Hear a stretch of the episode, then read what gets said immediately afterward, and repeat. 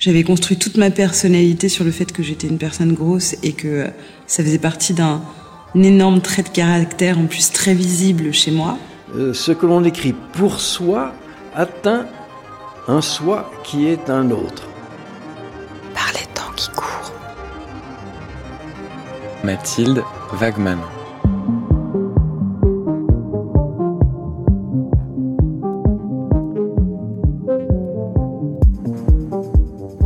Votre livre, Claudine Huneau, deux poèmes placés en regard l'un de l'autre. Pourquoi on mange, pourquoi je mange, et une litanie de réponses possibles à ces deux questions.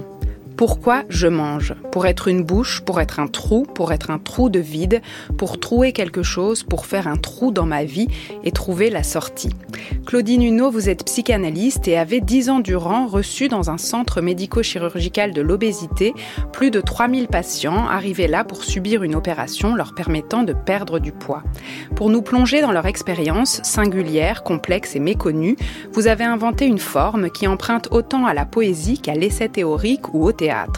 Ce livre nous décile en tout cas sur ce que ce mot d'obésité recouvre grâce et à travers la parole de celles et ceux que vous avez reçus, parole qui est la matière première de ce texte. S'y dessine aussi en creux la singularité de cette drôle de pratique qui est la vôtre et qui consiste à recevoir, à écouter et à faire advenir la parole de l'autre. Le livre s'appelle Je me petit suicide au chocolat à l'écoute de l'obésité. Il est paru au Nouvel Attila et on est ravi de vous recevoir pour en parler. Bonsoir. Bonsoir, Merci, beaucoup. Merci, à, vous, d'être avec nous.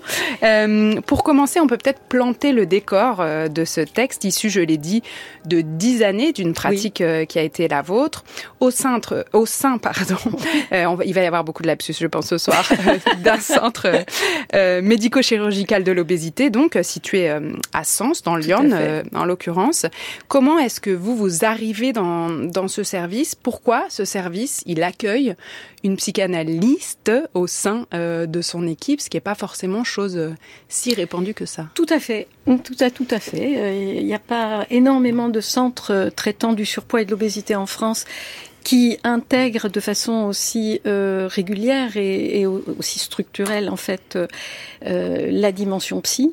Alors c'est grâce à Roberto Arienzo, qui est chirurgien responsable de, de cette unité, et qui m'a sollicité, je dirais au départ en tant que psychanalyste et aussi sur l'expérience du corps, de travail sur le corps qui est la mienne, puisque depuis beaucoup plus longtemps que la psychanalyse, je suis dans le théâtre, je suis actrice, metteur en scène, performeuse, et euh, en fait, le, je travaillais tout autant avec la présence de ces corps que je, je rencontrais qu'avec le, leur histoire. C'est-à-dire, euh, et ce, c'est-à-dire qu'au fond, je peux très bien dire que l'obésité ou le surpoids même, eh bien, c'est une forme d'absence à soi.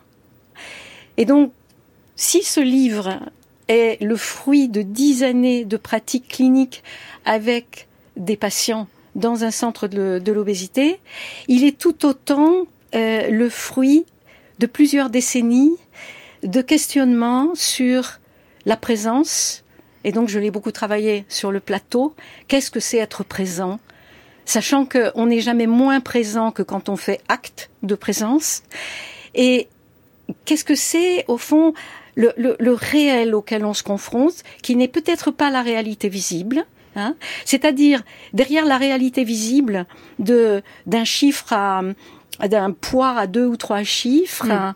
Quel est le réel qui fait qu'on en est arrivé là et auquel on ne pense pas tout de suite?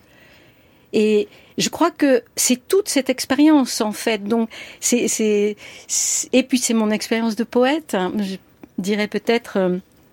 Tout à l'heure pourquoi la, poésie était, était inévitable presque.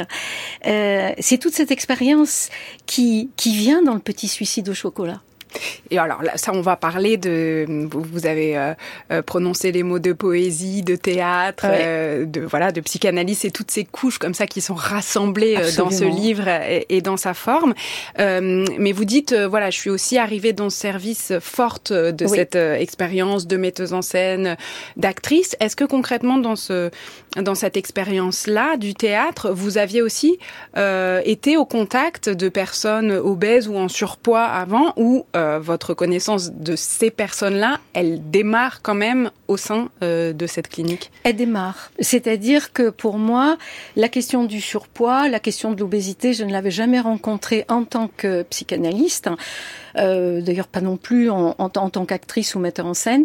Et c'est une vraie découverte. C'est-à-dire que euh, les patients et les patientes que j'ai rencontrés pendant dix ans, à peu, près 3000, euh, m'ont vraiment fait découvrir comment se posait pour eux, à travers la question du poids et d'un rapport pathologique à la nourriture, comment se posaient des questions qui sont fondamentales pour nous, le rapport à la solitude, le rapport à l'angoisse, mais peut-être que l'angoisse n'est que l'autre nom du simple sentiment d'exister, du vertige d'exister.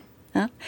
et quand on n'a pas une boulimie d'activité ou une boulimie de nourriture et qu'on se retrouve devant le simple fait d'exister, c'est quoi être là?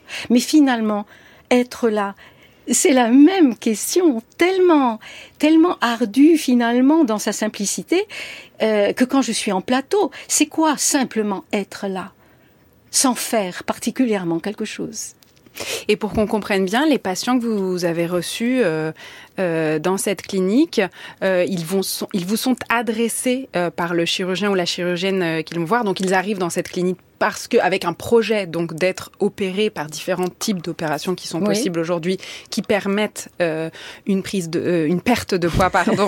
vous voyez décidément une perte de poids à des personnes qui n'ont pas trouvé d'autres manières euh, de perdre du, du poids.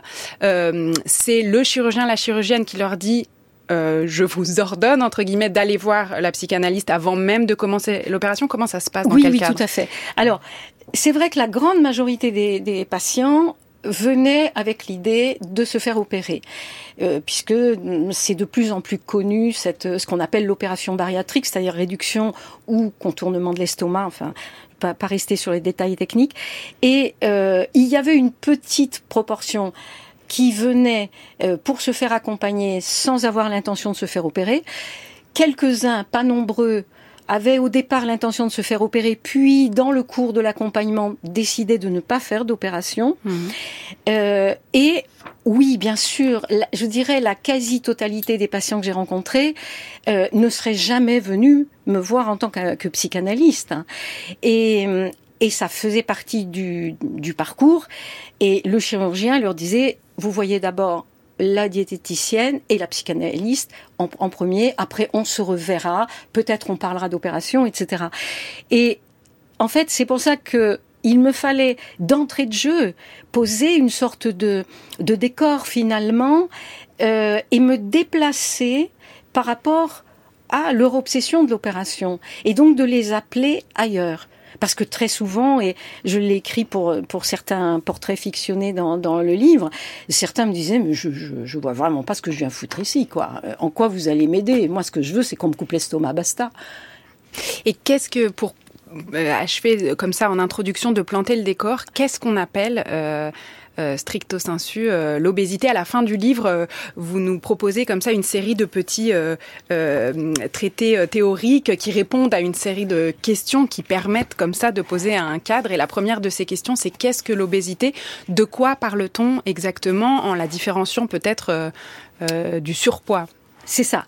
Alors, ben là, il, y a des, il y a une espèce de, de référence euh, d'évaluation qui a, qui a été posée et qui s'appelle l'IMC, indice de masse corporelle.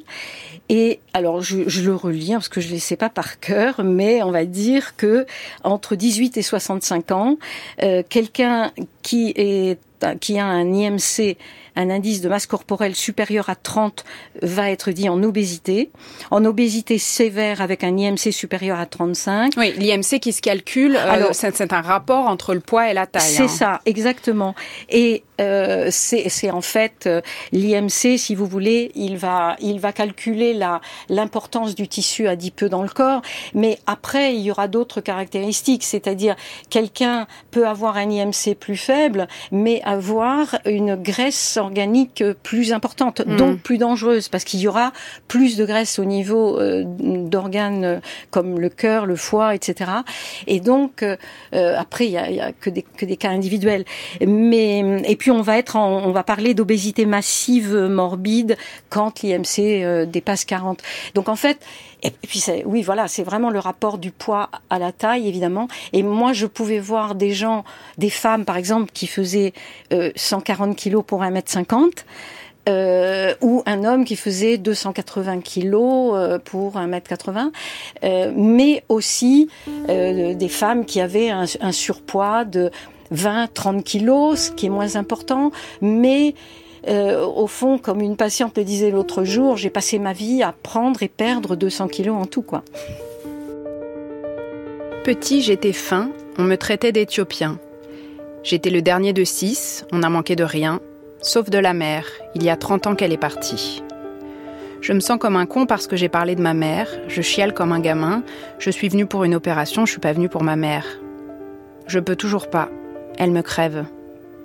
J'ai jamais pu aller au cimetière, c'est pas la peine, je l'ai là. C'est moi, ça tombe. J'étais le dernier, elle a été emportée en trois semaines, une hémorragie. C'était l'été, je suis restée avec elle trois semaines, des grandes vacances pour la première fois, avec elle, dans sa chambre. J'y avais droit, on parlait pas, on était juste là avec la télé et des gâteaux, secs, que les voisins apportaient pour elle. Elle avalait plus rien.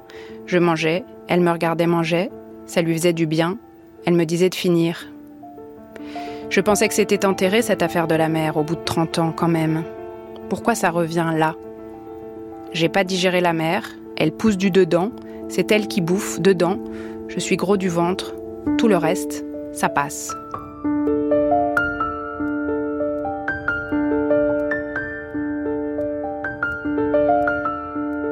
C'est un extrait de votre livre, Claudine Huneau, un chapitre qui s'appelle Achille, euh, l'un de ces textes qui ponctuent ce livre et en font aussi l'une des matières euh, principales.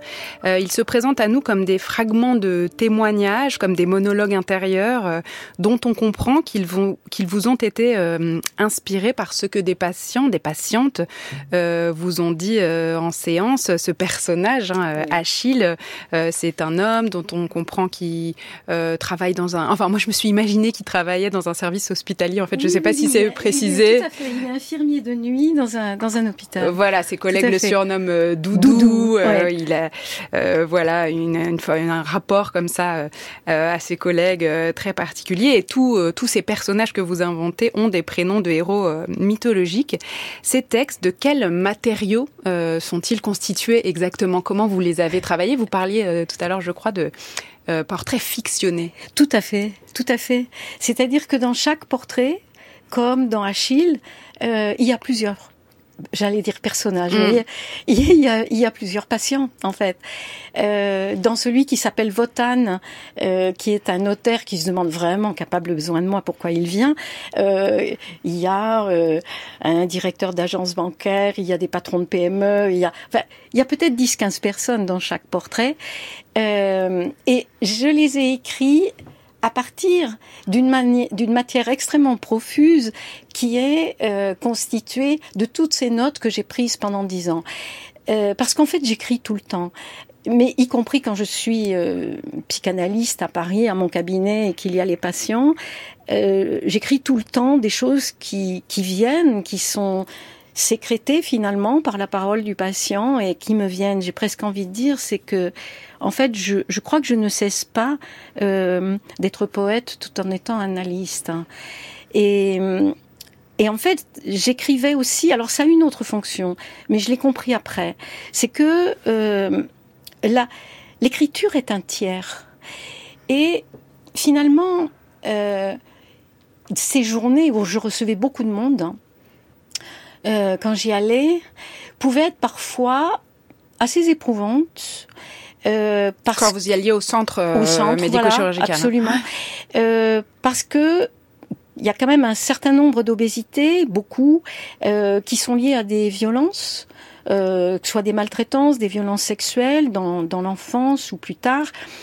Et finalement, je pense que, y compris par rapport à euh, la douleur que, que je voyais physiquement euh, dans, dans le cabinet en face de moi, je pense que l'écriture, elle a d'entrée de jeu eu une fonction de tiers entre la personne et moi. C'est-à-dire une, forme de mise à distance aussi de la parole. Euh, tout à fait, que vous tout à fait. C'est-à-dire que euh, parce que ces patients-là étaient n'étaient pas en analyse comme j'ai des patients à, Paris. Or, le cadre de l'analyse pose lui-même, en, lui-même, euh, un, espace tiers, ce qui n'était pas le cas là-bas. C'était vraiment un face à face. Et au fond, mais là, en vous le disant, je me rends compte encore plus. Euh, j'ai posé l'écriture euh, comme un, acte tiers, presque comme un personnage tiers entre eux et moi. Et ben, finalement, euh, c'est comme si le livre avait été en creux euh, déjà depuis longtemps. Et donc toutes ces phrases, ces, milliers de phrases que j'ai pu noter, euh, je, je, les ai utilisées. Et parfois elles sont telles quelles dans les chapitres théoriques par exemple ou dans dans les onomastiques, les, les listes de noms là, mais dans les portraits fictionnés, je les ai bien sûr retravaillés et il me fallait, en fait, il y avait vraiment une question de forme qui se posait parce que je ne voulais pas du tout avoir une parole qui soit en surplomb de la parole des patients ou qui vienne immédiatement, qui soit une parole du sujet supposé savoir, qui vienne expliquer ce que vient de dire le patient. Et en fait, j'ai résolu la chose en mettant dans leurs paroles des choses que je leur avais dites moi et avec lesquels ils pouvaient être d'accord ou pas. C'est pour ça qu'il y a dans certains portraits quelqu'un euh, qui dit mais moi je vous déteste euh, quand j'ai à faire ça je pense à vous je vous déteste etc.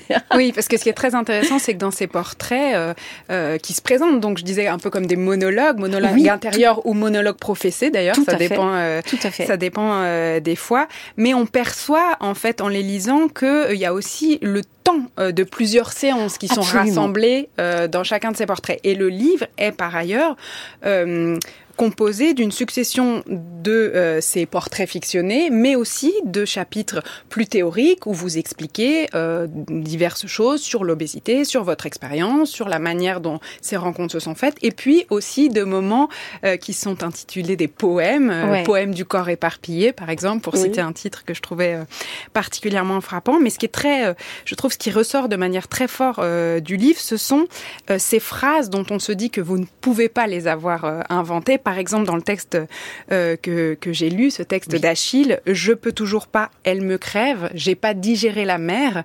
Ces phrases-là, par exemple, c'est des phrases que vous avez notées en séance, pendant la séance, ou qui vous, que vous notez juste après euh, une, Alors, une séance? En fait, ou une rencontre. Je sais pas s'il faut parler de séance.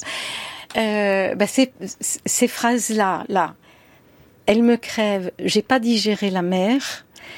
Euh, ça, je les ai écrites. Euh, je les ai écrites à partir de euh, ce qu'il disait, mais euh, quand à un moment, au fond, euh, je lui avais renvoyé que finalement son ventre dont il parlait tout le temps, qu'est-ce que c'était ce ventre? Donc en lui renvoyant un certain nombre de questions, il y a un moment où il bah ouais, ouais c'est là qu'elle est ma mère quoi. D'accord. Donc le ventre est le tombeau de la mère. Et, et peut-être il a, il a pu dire, mais ça passe pas, ça passe pas. Après, c'est mon écriture qui vient qui dit, j'ai pas digéré la mère. Mais par contre, une phrase que je cite à un autre moment, je suis une anorexique dans un sarcophage de graisse, ça, je ne l'ai pas écrite. Cette phrase a été dite par une patiente devant moi. Elle est, elle est proprement ininventable, euh, cette phrase.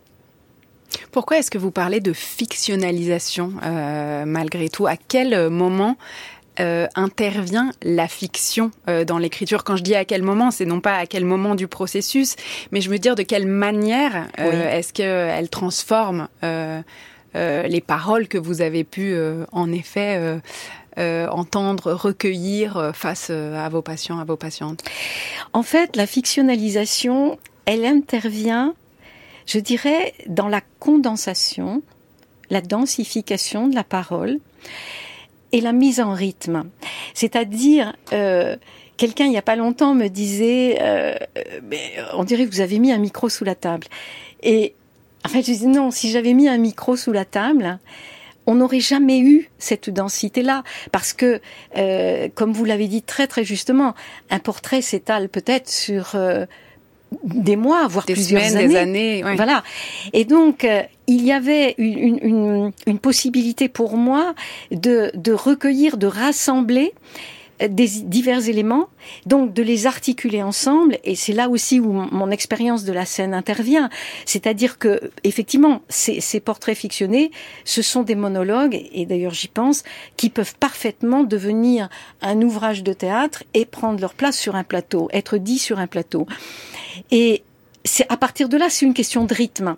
Et euh, vous avez vu comment, euh, selon que c'est Erika, euh, Votan ou Achille qui parlent, ça n'est pas le même langage, c'est pas le même registre de langage, et ça n'est pas le même rythme non plus. Et donc c'est ça ce que j'appelle la fictionnalisation, c'est de, de donner. Je, je voulais en fait que ces portraits, mais à travers eux les patients, en fait qu'on ait vraiment envie de les entendre.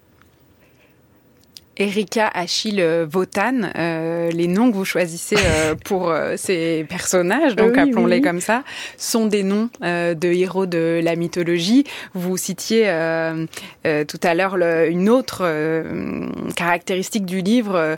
certains chapitres se présentent comme des onomastiques, c'est-à-dire des listes de noms avec des descriptions très courtes de plusieurs patients et certains euh, et certaines aussi euh, citations de leur part. Hein. Je cite un, un exemple Cassiopée, 1m56, 102 kg, épuisé de sciatique, les chevilles, les chevilles vacillent, les nuits pour manger. Aglaé, 1m62, ne sait pas son poids, ne voudrait pas trop perdre, garder les cuisses par les bras. Pas les bras. Pas les bras, pardon. Danaé, estomac coupé, libido en berne, moins 23 kg, tous ces kilos qui risquent d'être perdus, etc. Ça continue comme ça longtemps. Pourquoi euh, le choix de, de ces prénoms mythologiques alors, euh, évidemment, de toute façon, au moment où j'écrivais, comme je vous dis, il y a plusieurs patients dans un portrait, donc je, ne savais plus du tout qui était le, prénom de la personne concernée ou des personnes concernées. Et en fait, ce qui m'est venu, c'est que euh, parfois, il, pouvait dire, mais, c'est monstrueux ce que je mange là. Euh, en ce moment, Enfin, deux poulets, ça me ferait pas peur, ça je l'ai, je l'ai entendu. Et je me suis dit, mais finalement, ce monstrueux-là, mettons-le du côté des dieux, quoi. Euh, assumons, assumons cette place. Et, et, et parfois, quand ils, quand ils avaient ou elles avaient euh, la, le, la possibilité et, et l'audace, je dirais, de, de vivre toute la surface de leur corps et l'envergure de leur corps, euh, ça pouvait aussi être très beau. C'est pour ça que je parle de leur beauté à un moment. Et, et donc je me suis dit, bah, allons dans la mythologie grecque, wagnérienne, celte. Euh, parce que là, je trouverai les personnages. Donc oui, il y a Brunhild aussi, il y a Ajax, il y a Patrocle, Achille.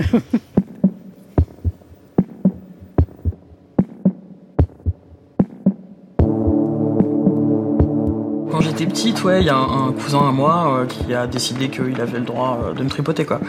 Je pense que ça aussi, ça a joué dans le fait que j'ai grossi. Alors, est-ce que c'était une façon de construire euh, une armure de gras autour de moi pour pour pas pour me protéger? Est-ce que c'était l'anxiété qu'avait créé ce truc-là qui me faisait bouffer? Je pense qu'il y a une multitude de choses. Très clairement, moi, mon processus pour me sentir bien quand je suis anxieuse ou quand il y a quelque chose qui va pas, c'est de manger. Mais de manger sans plaisir. Il s'agit pas du tout de gourmandise. C'est pas de la gourmandise, c'est de la pulsion.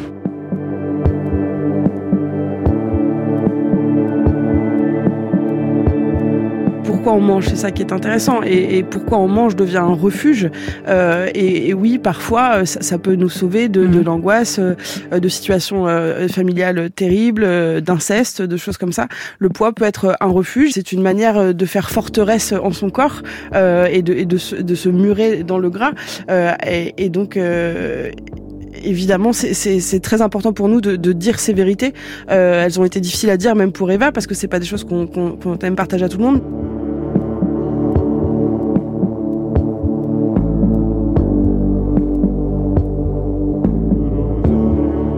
C'était la voix euh, de Daria Marx, euh, cofondatrice du collectif Gras Politique, autrice du documentaire Ma vie en gros, diffusé sur France 2 en 2020, qui réagissait ici au micro de Sonia De Villers sur France Inter la même année à un extrait de, de ce film euh, dans lequel on entendait Eva Pérez Bello raconter la façon dont des attouchements de la part d'un cousin avaient joué dans le fait qu'elle avait pris du poids, mais dire aussi que c'est une multitude de choses qui avaient mmh. joué dans cette euh, prise de poids, comment le poids peut être un refuge, une forteresse, hein, disait-elle euh, toutes les deux. C'est quelque chose qui ressort beaucoup euh, de votre livre, Claudine Huneau, Je me petit suicide au chocolat. le poids comme un refuge, mais aussi cette idée qu'il y a toujours une multitude de facteurs. Je trouve qu'on comprend très bien à lire les témoignages que vous retranscrivez, que vous fictionnalisez, à lire vos analyses, qu'il n'y euh, a jamais de causalité euh, linéaire euh, simple. Absolument. Oui, oui. il n'y a jamais une seule cause directe d'une obésité. Et ce qui est très, très important et très beau, je trouve que vous ayez passé ces deux témoignages. Ils sont très justes. Et, et c'est ce qui fait que chaque obésité a une histoire. Et mon travail, c'était d'aller, d'appeler cette histoire. De quoi la personne allait-elle pouvoir euh, se rappeler, mais même euh, qu'est-ce qu'elle allait pouvoir faire revenir? Parce que c'est là où l'inconscient travaille. Comme par hasard, il y avait, il y avait des choses qui venaient comme ça euh, au moment de la séance où la personne ne l'avait pas prévu du tout.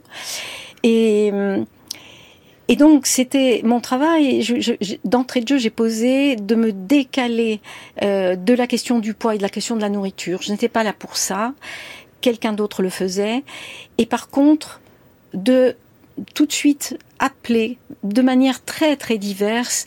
Euh, ça, ça, peut passer par euh, je, là ce qui me revient un patient une fois en très très forte obésité et bon, qui ne serait jamais venu voir une, une, une psychanalyse certainement et euh, je, je, vois juste qu'il y a euh, sous la manche du t-shirt je vois un chiffre euh, qui dépasse un tatouage et en fait je lui demande juste c'est c'est la date de naissance de votre mère, peut-être? Et en fait, il, pleure, il commence à parler. Mais ça aurait pu être tout autre chose. Mais il, y a. Alors, j'allais presque dire, au fond, il y a une, presque une dramaturgie, une lecture dramaturgique de chaque personne. Euh, dramaturgique au sens euh, de, quoi est-elle composée? De quoi est composée son histoire? Et comment je vais décrypter ça? Ce qui veut dire que ce n'est pas une technique que j'applique à chaque personne qui arrive. C'est à chaque personne qui arrive, c'est à chaque fois à nouveau frais. Je reprends une expression de Lucien Israël, le psychanalyste, mais c'est-à-dire qu'à chaque fois c'est différent.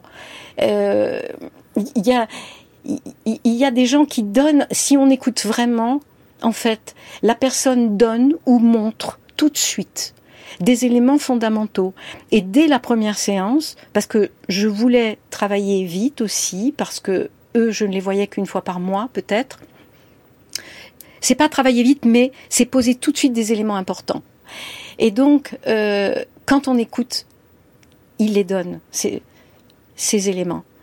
Euh, quelqu'un qui, je pense, une, patiente qui dit je, je me relève à nouveau la nuit pour manger. Euh, pourquoi? Il y a, mais je veux pas avoir l'estomac vide. L'estomac vide, qu'est-ce que ça représente? Il y aurait un danger à avoir l'estomac vide? Effectivement, pour elle, il y a un danger parce que ça rappelle un souvenir d'enfance où si elle ne, elle avait 10 ans, elle ne se levait pas la nuit pour donner le biberon à sa toute petite sœur nouveau-née, Les parents ne voulaient pas se lever. Et donc, c'était un danger pour sa petite C'était un danger pour la petite sœur et pour elle, puisque elle se faisait engueuler, voire plus. Et donc, si on, si on ne joue pas avec ces, ces éléments-là, au jouer au sens d'essayer de, d'y toucher, alors euh, on va rester dans quoi? Mais vous savez, euh, vous allez grossir, il faut pas se lever la nuit, c'est pas bon, enfin, etc. Mais ça ne sert à rien, elle le sait, ça.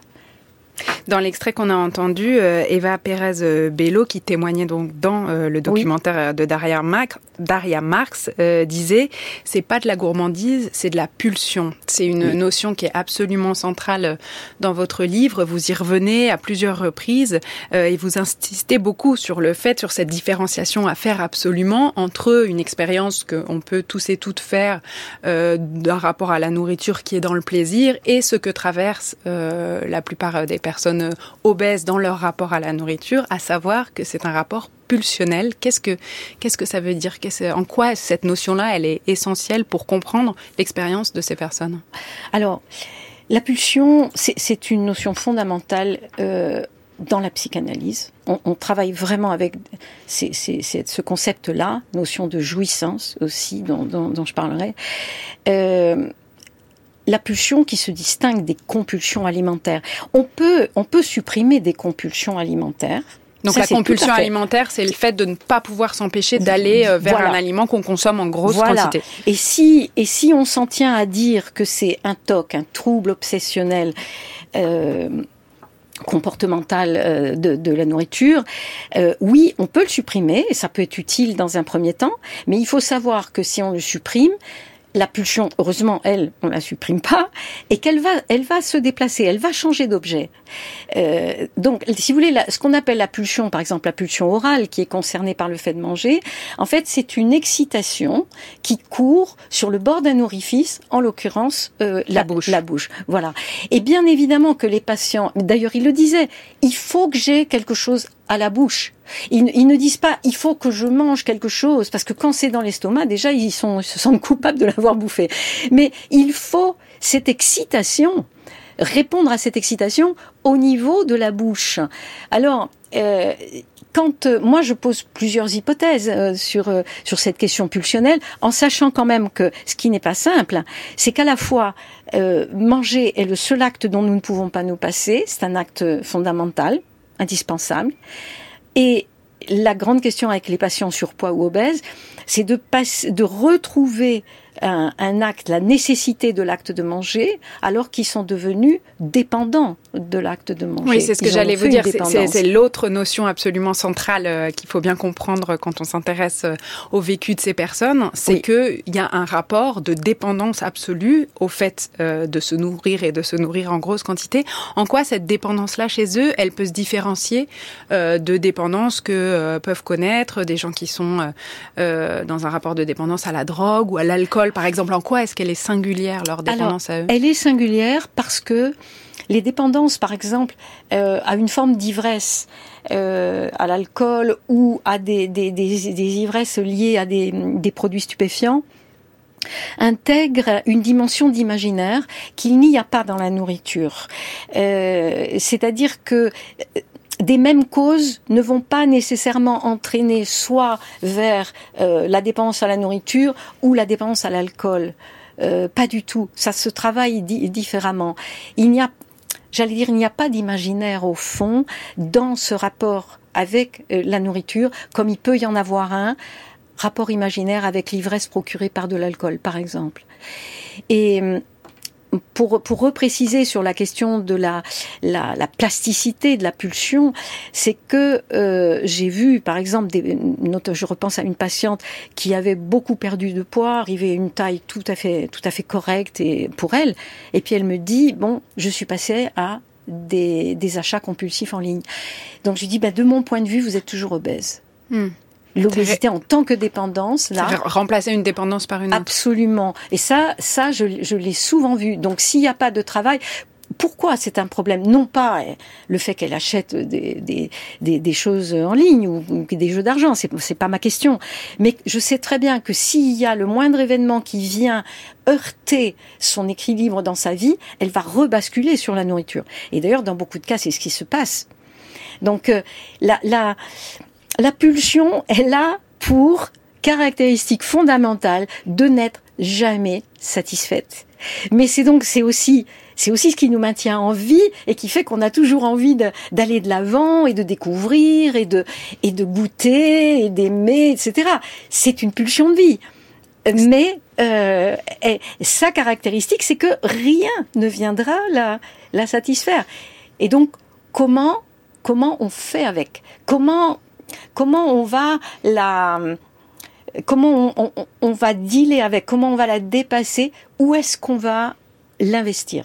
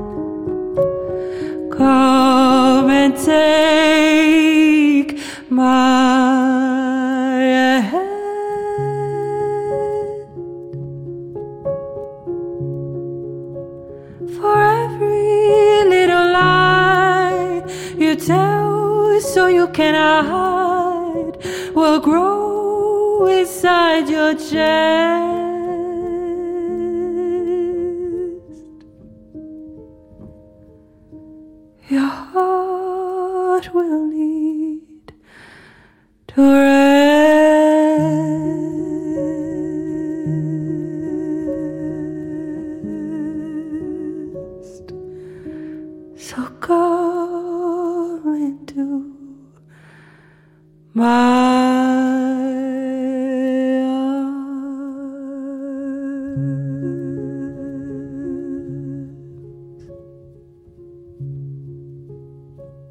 Avant même de sauver le monde, je crois que la poésie, elle sauve le poète.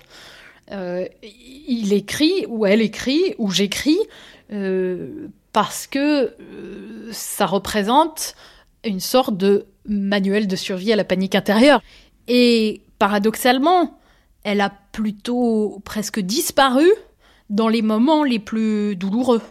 Dans les vrais moments de deuil, bah c'est ce que je disais, on se rend compte là vraiment que la poésie ne sauve pas, et on entre dans le silence. Alors que la poésie, pour moi, est la traduction du silence. Et pour traduire quelque chose du silence, il faut quand même avoir assez de force, assez d'énergie vitale, assez d'envie de vivre.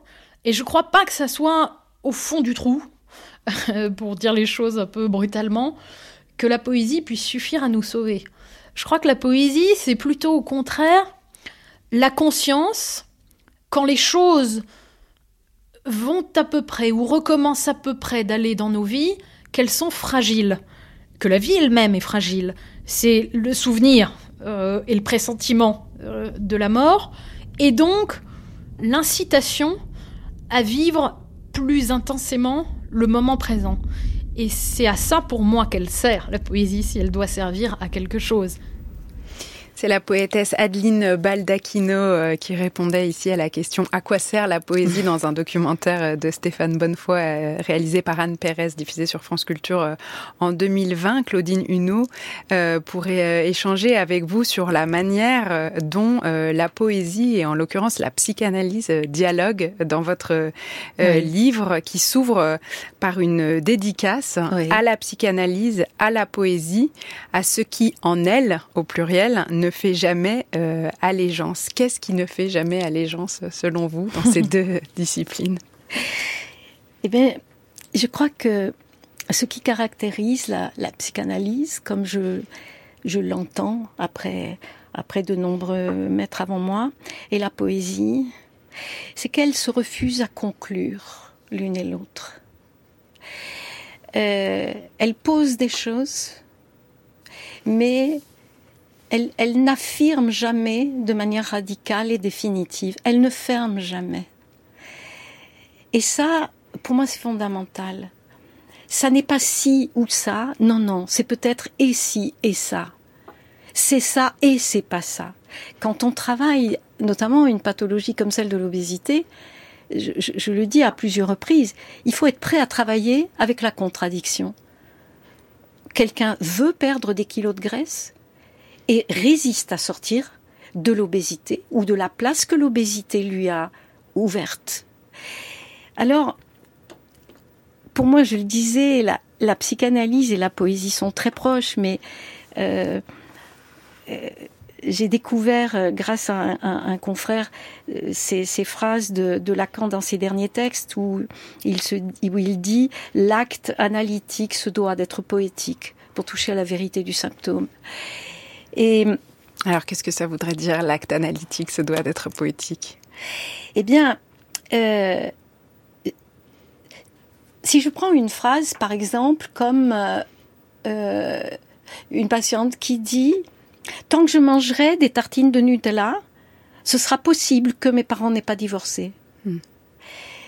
La phrase, elle est assez simple dans son écriture, mais ce qu'elle met en jeu euh, a une charge poétique réelle, puisqu'elle dit tant que je fais ça, manger ce que je mangeais quand, quand j'étais petite, eh bien, je peux faire un renversement du passé au présent. Et je peux faire que ce qui a eu lieu n'ait pas lieu et je le réalise dans le passé et c'est au présent que ça se passe.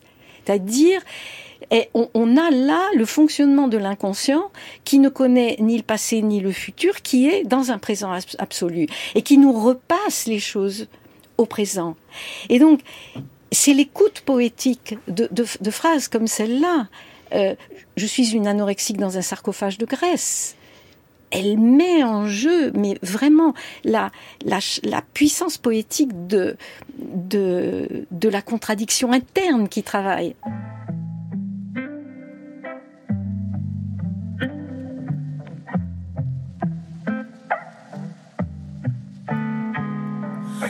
Welcome to my body. I know it's nice to meet it. Fantasy's been written about the beauty and the sweetness. Can I be discreet with you? Will you keep all my secrets? I just wanna lay it down and open up the deepness. All the conversations say I should feel away. I don't care what people think or spin or sway. We can run away. Yeah. Let down my guard, undo my robe. I'm standing here, don't need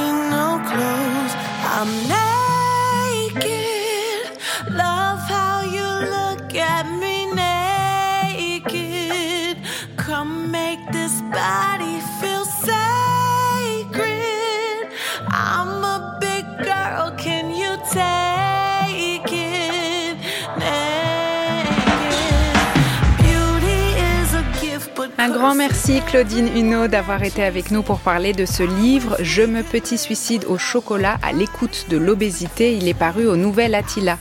À la réalisation ce soir, c'était Félix Levaché, à la technique d'Ali Yaha. Un grand merci également à l'équipe de Par les temps qui courent, Noé Margas, Jeanne Aléos, Camille Petiot, Louise Aléo, Marianne Chassor et Marie Richeux. Vous pouvez réécouter cette émission sur le site de France Culture, vous abonner à son podcast sur l'application Radio France et pourquoi pas nous suivre sur Instagram grâce au compte qu'anime avec soin Camille Petiot.